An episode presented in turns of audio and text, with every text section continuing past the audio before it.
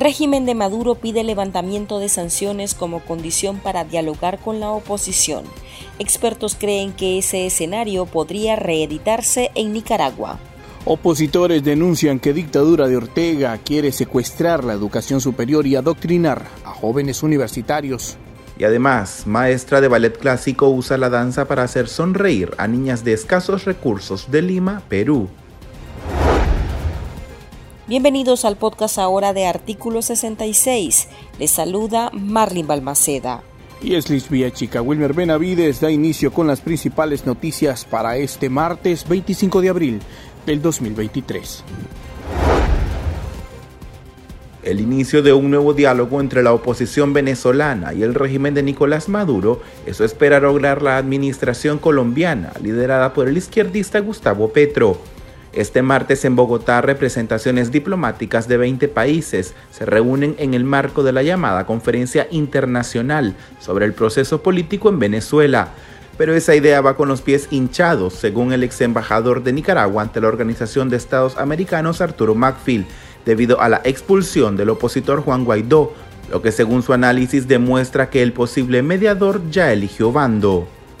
Esta cumbre, este foro, como le llaman ahora, conferencia sobre Venezuela, murió antes de nacer porque al expulsar de manera antidemocrática y violatoria de los derechos humanos a Juan Guaidó, inmediatamente la conferencia sobre Venezuela perdió toda credibilidad y toda legitimidad.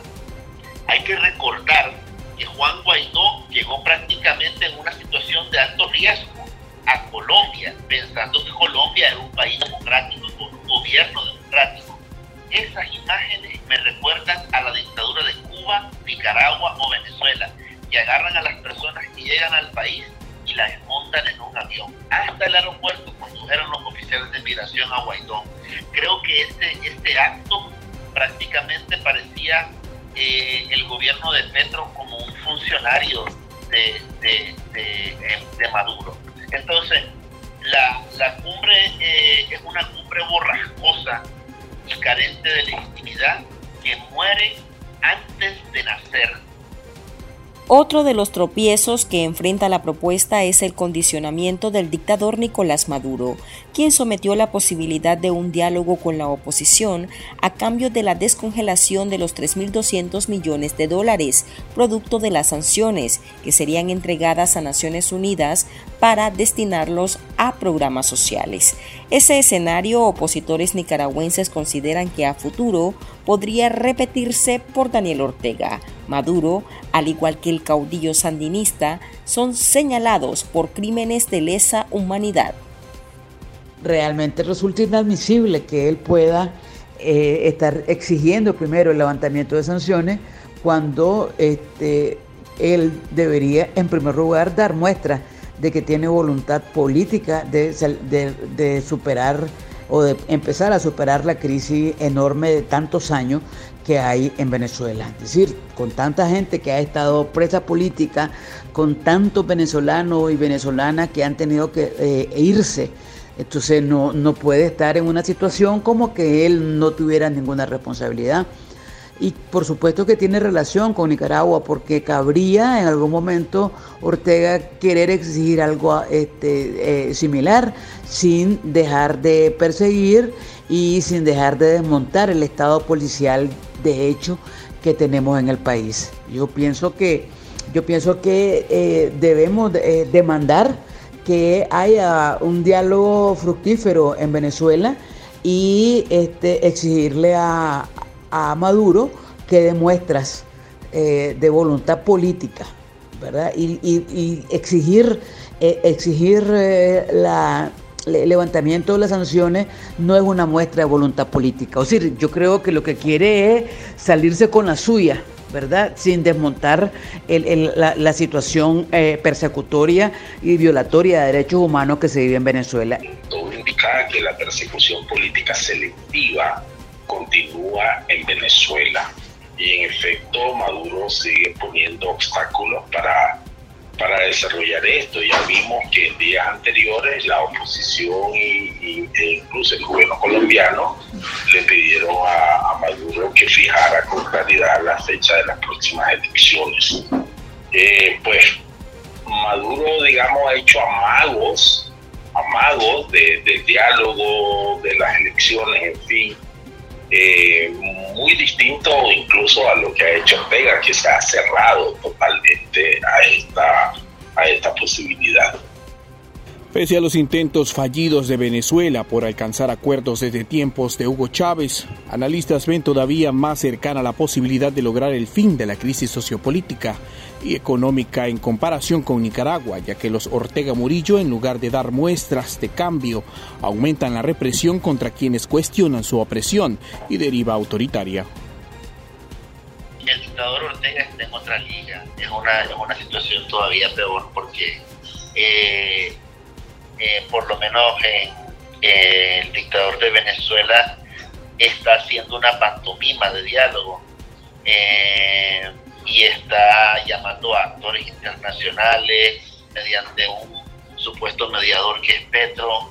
En el caso del dictador de Nicaragua, eh, ellos no, no han dicho que quieren un diálogo. Lo que han hecho es encarcelar y desterrar gente e incluso han dicho que van a seguir desterrando gente. Eh, creo que es una situación todavía peor la de Nicaragua, porque hay un factor que marca la diferencia, y es que en Nicaragua no gobierna eh, un, dictador, sino que es una, es una dictadura bicéfala, en la que una de las partes eh, es totalmente irracional. Entonces, esa es la diferencia. Por un lado, en Venezuela, querramos o no, hay algunos espacios para la oposición y como te decía antes, incluso se había establecido esa mesa de negociaciones ya hace tiempo. En Nicaragua lo que vemos es una cerrazón absoluta por parte del régimen. La represión continúa, han aniquilado prácticamente todos los espacios independientes. En fin, hay una dictadura totalitaria, como siempre decimos. Por nuestra parte, nosotros seguimos exigiendo a la dictadura de los Ortega Murillo acompañados de la comunidad internacional, eh, la liberación de los presos políticos que ya supera a esta fecha del 50, del número de 50. Macfield recordó que Venezuela ha intentado en más de una década 15 diálogos sin lograr acuerdos relevantes, lo que ha desencadenado en una constante desconfianza en los cuales hasta se condiciona a los actores que participarán en los encuentros, por lo cual ven esas mesas como una alternativa para que la dictadura de Maduro se oxigene. Una de las guerras que ha desatado Ortega y Murillo tiene como foco la educación superior en su línea por coartar la libertad de pensamiento y alinear a las nuevas generaciones, ha orientado la aniquilación de casi 30 universidades, la mayoría privadas, las que con más dificultad podría controlar en cuanto al pensum y al método de enseñanza, al igual que al personal contratado. Críticos al régimen afirman que estos hechos y la persecución feroz contra las voces críticas refleja que en Nicaragua no se ofrece ni un presente ni un futuro para los jóvenes, que igualmente remarcan que la desaparición de estas universidades es solo una eliminación de los derechos de los nicas. Esto nos dijo Max Jerez, quien es presidente de la Alianza Universitaria Nicaragüense, excarcelado político y desterrado, además declarado apátrida por la administración orteguista la dictadura enfocada en cerrar todos los espacios independientes. Eh, en este momento estas acciones son acciones que atentan contra la libertad de pensamiento. Eh, y en este sentido, pues eh, lo vemos en, en, en, cortar la libertad para que jóvenes o estudiantes no puedan tener acceso a educación fuera del margen de control de la dictadura y esto es una forma de ejercer control social. Entonces también hay un poco de insensibilidad porque están limitando el acceso a la educación de, jóvenes que viven fuera de, de, Managua, jóvenes que tienen la oportunidad de tener acceso a educación en, zonas rurales de, ciudades en el norte del país. Y pues esto es, es, una acción más, un crimen de lesa humanidad más de la dictadura de Daniel Ortega que vive pensando más bien en cómo controlar y mantener el poder a toda costa, y en este caso a través del control y el, el, cierre de espacios independientes de pensamiento. Por su parte, la defensora de derechos humanos y también desnacionalizada de Castillo puntualiza que al atacar a las universidades privadas de zonas rurales se niega el derecho a la educación a decenas de estudiantes que ven imposible trasladarse a la capital para cursar sus estudios superiores. La Universidad Metropolitana UNIMED, la Universidad del Norte de Nicaragua y la Universidad Adventista de Nicaragua UNADENIC han sido de las más recientes casas de estudio canceladas por gobernación. El norte es un territorio donde la mayoría de los jóvenes no tienen los recursos para irse a vivir a Managua, a León, donde se concentran las principales universidades. Eh, ya saben ustedes que son regiones donde ni siquiera hay un acceso pues a la seguridad social porque la mayoría de, los campesinos, las campesinas, eh, el empleo informal no tiene acceso a la seguridad social. Entonces, el cierre de, las universidades privadas eh, y en este caso de la UNN, yo creo que es una bofetada más que el régimen le da a la juventud y al presente y al futuro de Nicaragua.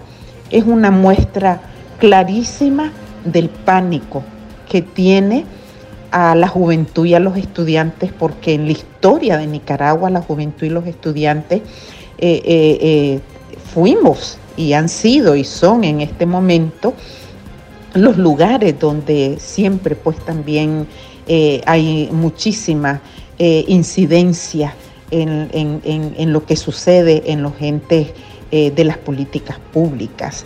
Y prácticamente esta es una negación de un derecho fundamental como es el derecho a la educación. Tiene que estar consciente que la dictadura quiere adoctrinarlo hasta donde sea posible y ejercer control social. ¿Para qué? Para decirles solo pueden estudiar aquí uno. Y dos, si haces cualquier cosa que atenta contra eh, la dictadura, entonces te quedas sin derecho a seguir estudiando. Es una forma de controlar a los jóvenes y sobre todo a los jóvenes que tienen ansias de superación.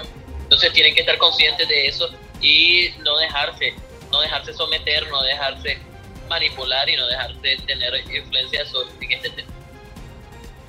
Entre las universidades que han sido canceladas figuran la UCAN, WISPAN, Universidad Rubén Darío de Carazo, UPOLI, Paulo Freire, Huracán y VICU.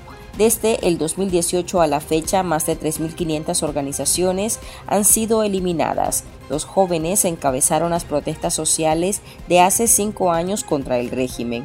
La mayor parte de las víctimas mortales responden a ese grupo.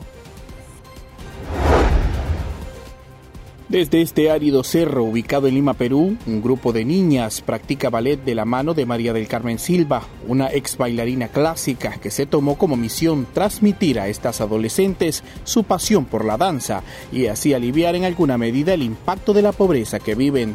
Las niñas habitan en el asentamiento San Genaro II.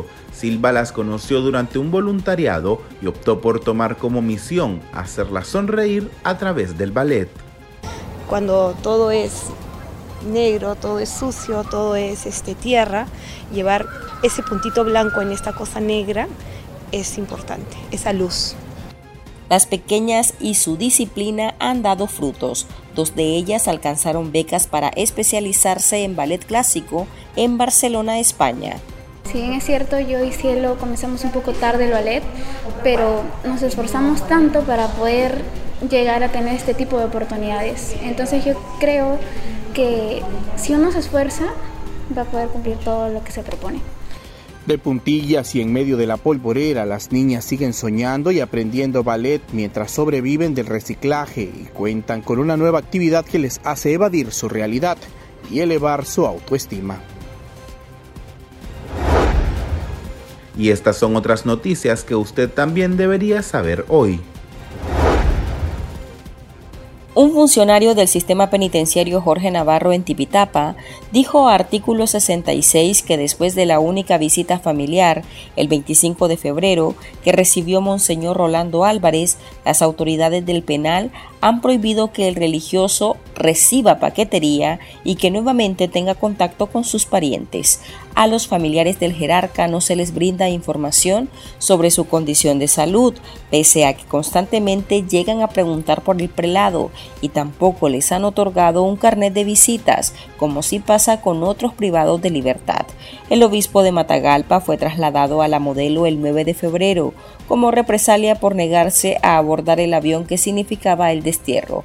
La justicia de Ortega lo condenó a 24 años y 6 meses de prisión.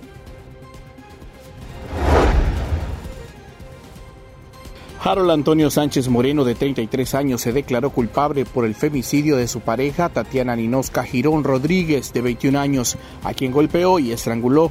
El crimen ocurrió el 30 de marzo en San Pedro de Lóbago, en el municipio de Chontales.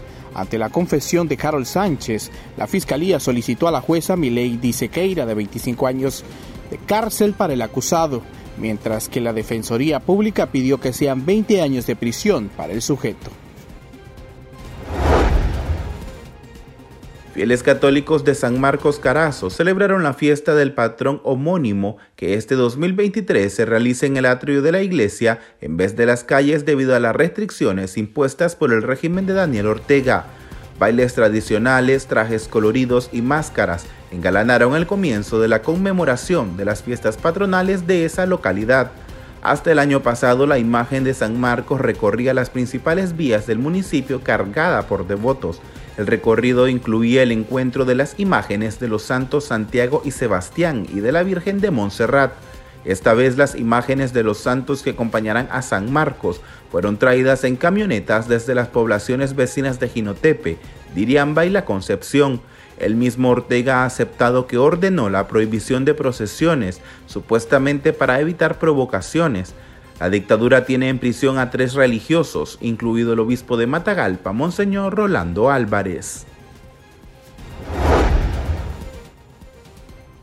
La tarde del 24 de abril se reportó otro ataque contra la comunidad mayagna Sauni As en el Caribe Norte de Nicaragua. Colonos armados asesinaron al líder indígena Bernabé Palacios Hernández, de 44 años, denunció en su página de Facebook Prilalca Community Foundation. La organización indígena detalló que tras la muerte de Palacios, muchas familias se vieron forzadas a abandonar la comunidad hacia lugares cercanos con el objetivo de salvaguardar sus vidas. Ante la ola de violencia en la zona, los comunitarios se declararon en alerta roja e instaron a la administración de turno a esclarecer los casos de asesinatos y ataques que han sufrido los mayagnas a manos de los colonos. Aquí termina el episodio de este martes. Recuerde que estas y otras noticias usted las puede leer a través de nuestro sitio web www.articulo66.com. También pueden suscribirse a nuestro podcast en Spotify y seguirnos en las redes sociales como Artículo 66 y en Twitter arroba Artículo 66 Nica. Hasta la próxima.